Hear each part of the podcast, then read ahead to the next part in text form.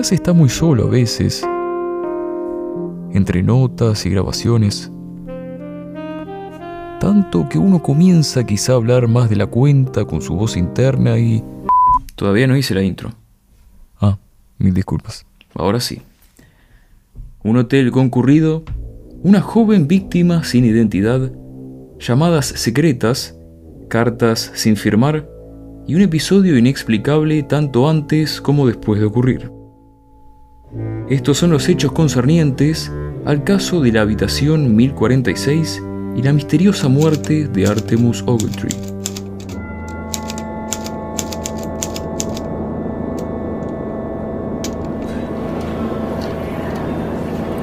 Corría el año 1935 cuando el viento frío de invierno trajo la figura de un hombre al Kansas City Hotel President. Llevaba un abrigo, una cicatriz al costado de su cabeza y orejas de coliflor. Pidió una habitación en un piso alto con vista al patio interno. Firmó su ingreso como Roland T. Owen de Los Ángeles. Le dieron la habitación 1046. No tenía equipaje alguno. La fecha era el 2 de enero, tres días antes de su muerte.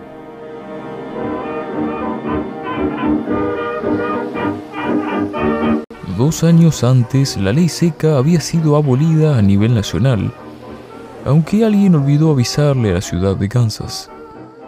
Sin la venta ilegal de alcohol, las mafias más poderosas del país pusieron un pie, luego otro, y por último se lanzaron de lleno al negocio de las drogas. Los clubes de jazz, los tuburios sin licencia y los prostíbulos de Kansas City eran un fiel reflejo de esto.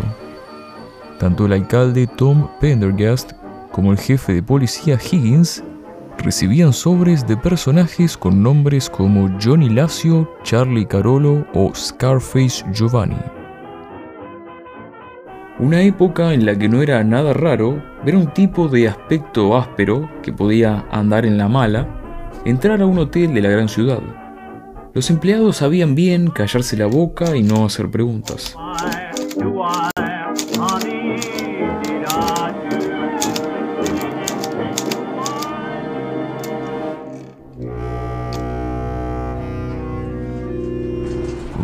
Owen subió al décimo piso en compañía de un botones y futuro testigo de nombre Randolph Probst. Owen había estado en el Hotel Muleback, pero cobraban demasiado por noche. En la habitación 1046 dejó su único equipaje, un peine, pasta de dientes y un cepillo. Probst, por ahora, lo dejó solo. A los pocos minutos lo vio salir a la calle. Al rato, Mary Soptich, otra futuro testigo, entró a la habitación para limpiarla. Encontró a Roland Owen sentado en la cama con las cortinas cerradas e iluminado solo por una lámpara, como lo vería en dos ocasiones más. En palabras de la mucama, parecía nervioso o asustado de algo, aunque no pude adivinar de qué. Mientras limpiaba, Owen se puso el abrigo, salió de la habitación y le dijo a Mary que dejara la puerta sin llave porque estaba esperando a un amigo. A las 4 pm, Mary Soptich volvió a la habitación 1046 para dejar toallas limpias. Roland Owen estaba de nuevo sentado en la oscuridad con su abrigo puesto. Junto a él tenía una nota que decía, Don Vuelvo en 15 minutos. Espera. A las diez y media de la mañana siguiente, Mary Soptich volvió a repetir la rutina. La puerta de la habitación 1046 estaba trabada desde afuera. Sin embargo, al entrar encontró a Roland Owen otra vez sentado en la oscuridad. El teléfono sonó. La mucama oyó un fragmento de la conversación. A ese tal Don, Roland Owen le decía, no voy a desayunar, ya comí, no tengo hambre.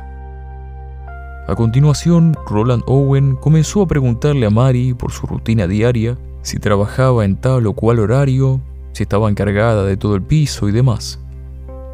La mucama volvió una vez más por la tarde, pero al golpear la puerta, una voz ronca y gruesa, no la del huésped, sino la de otro hombre, le dijo que no necesitaban toallas, aunque ella sabía que el cuarto no tenía ninguna.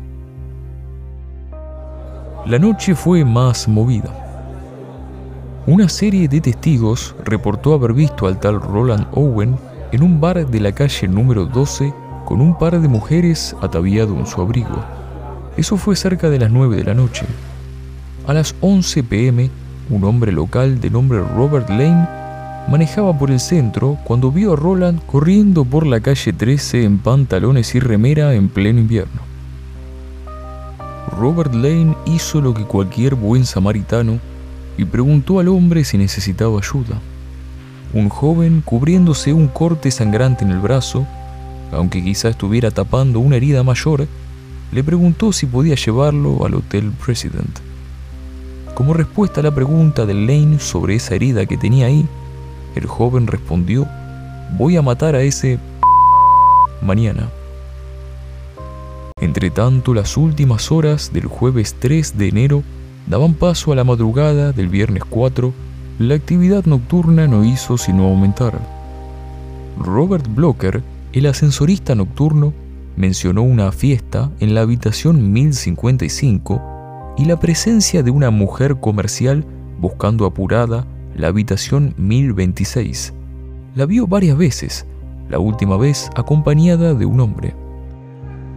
Una tal Jean Owen, sin relación con Roland, de la habitación 1048 estuvo a punto de llamar a recepción para quejarse de una pelea en la habitación 1046.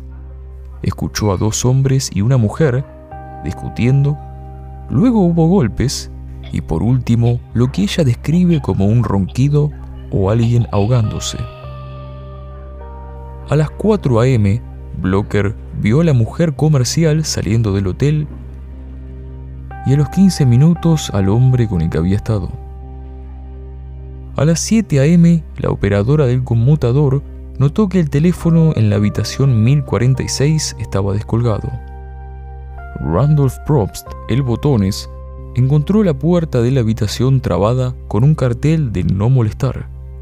Golpeó varias veces, alguien le dijo que pasara y prendiera la luz aunque sin destrabar la puerta, así que gritó que colgara el teléfono.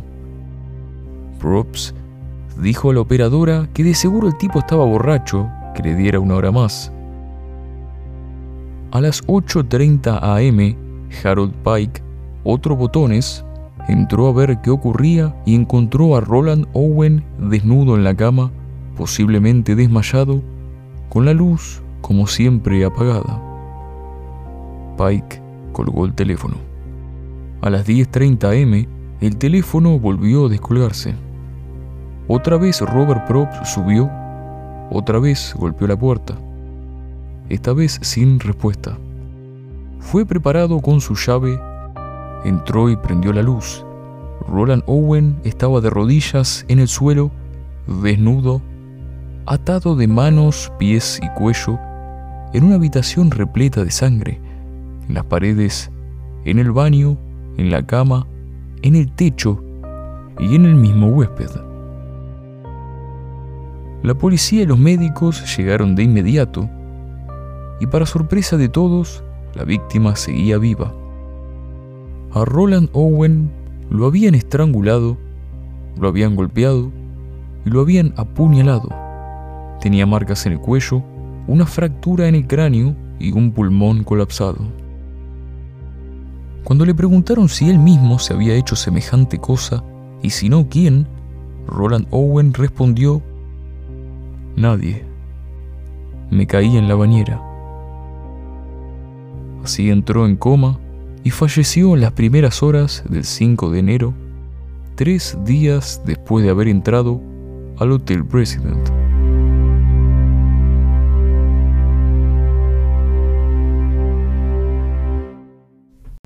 La policía buscó y rebuscó la habitación en busca de una mísera pista. y lo que no encontraron fue casi tan misterioso como lo que sí. No estaba la ropa de Roland, no había shampoos, no había jabón, no había arma homicida. Sí había un gancho para el pelo, la etiqueta de una corbata, un cigarrillo sin prender, un alfiler, un vaso de vidrio roto, las huellas de una mujer en el teléfono y una botellita de ácido sulfúrico diluido. Sin embargo, mayor fue el misterio de la identidad de la víctima. Roland T. Owen no existía.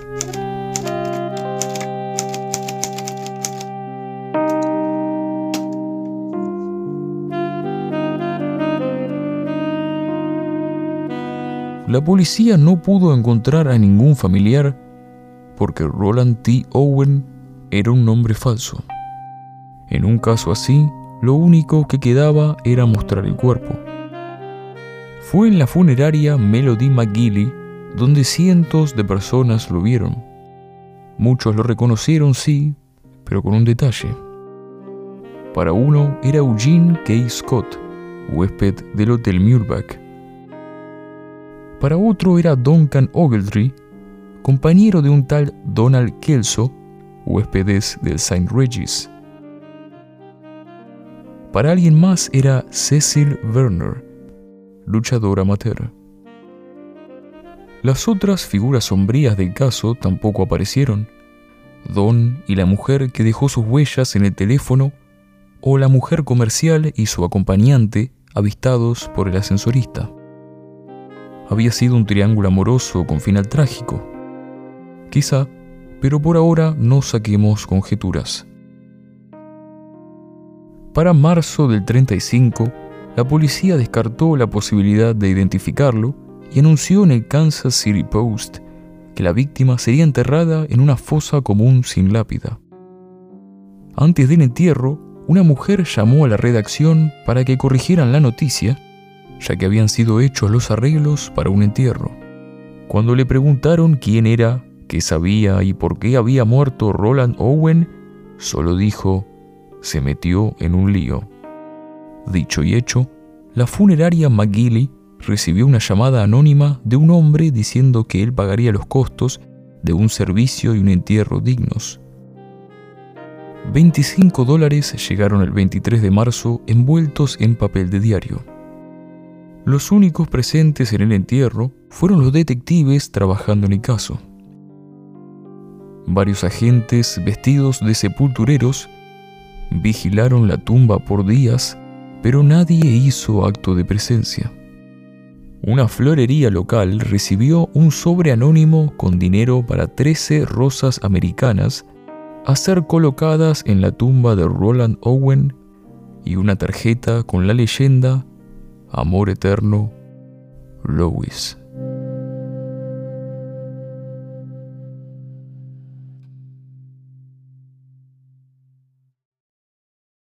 En el otoño del 36 llegó a manos de Ruby Ogletree una copia vieja del American Weekly. Tenía un artículo titulado El misterio de la habitación 1046 y una foto de la víctima. La mujer reconoció al joven por una cicatriz al costado de su cabeza. Era su hijo Artemus Ogletree, alias Eugene, alias Donald, alias Cecil, alias Roland.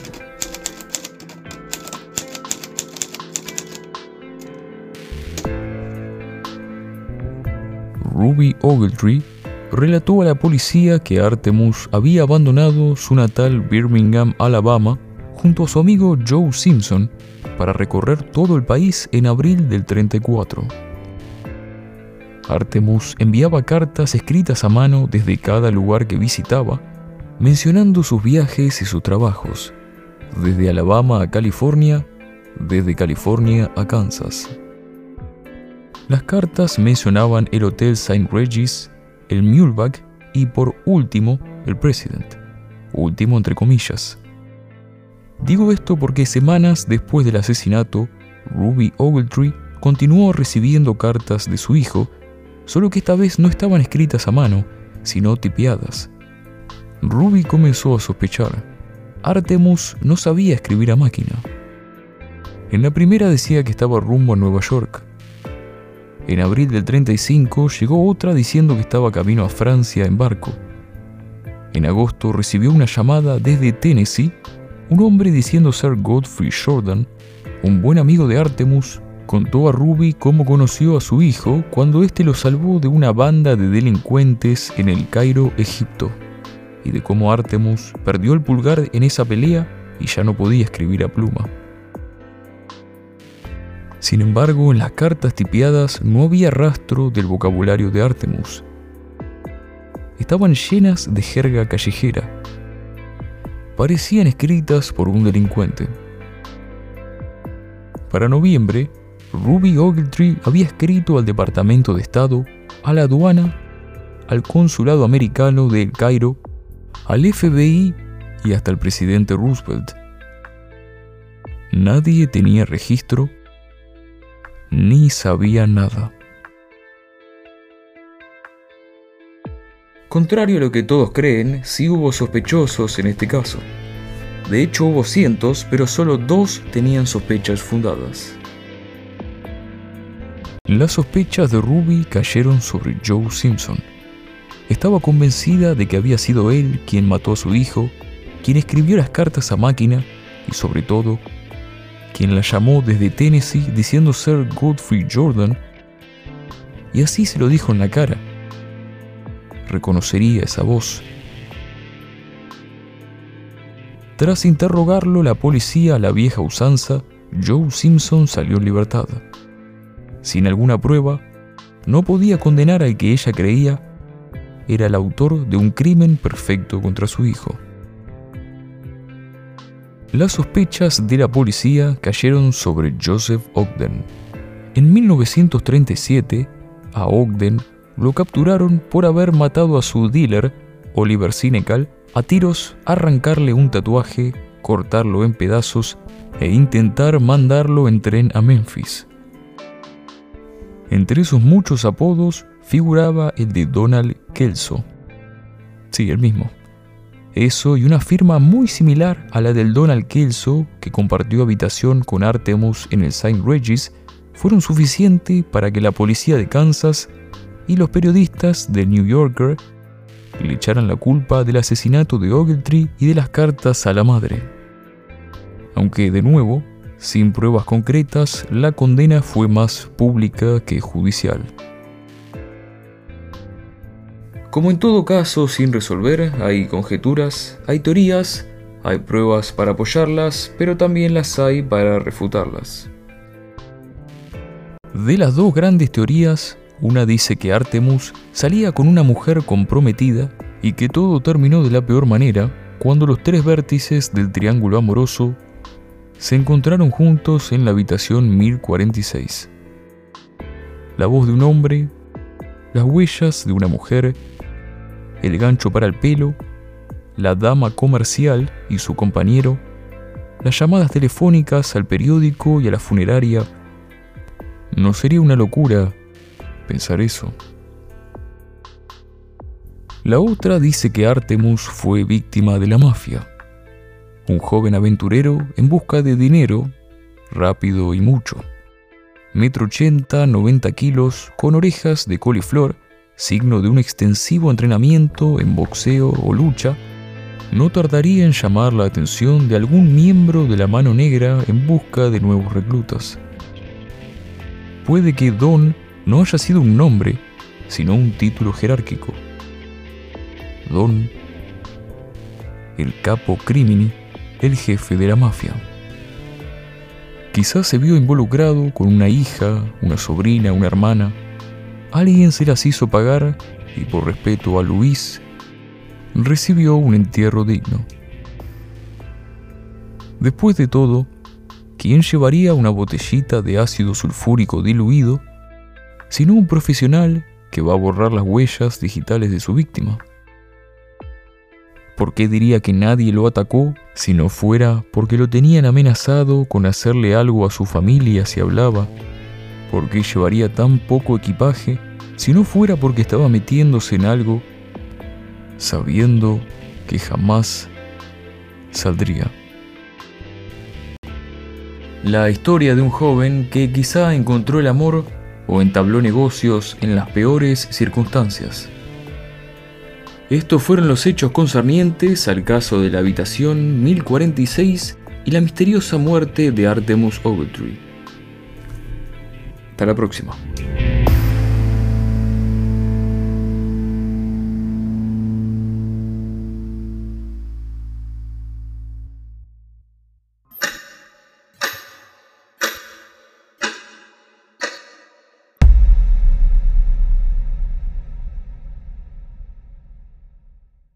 Para enviarme sus mensajes o testimonios personales, escritos o grabados, pueden hacerlo por Instagram a arroba biblioteca arcana o por mail a bibliotecaarcanacontacto arroba.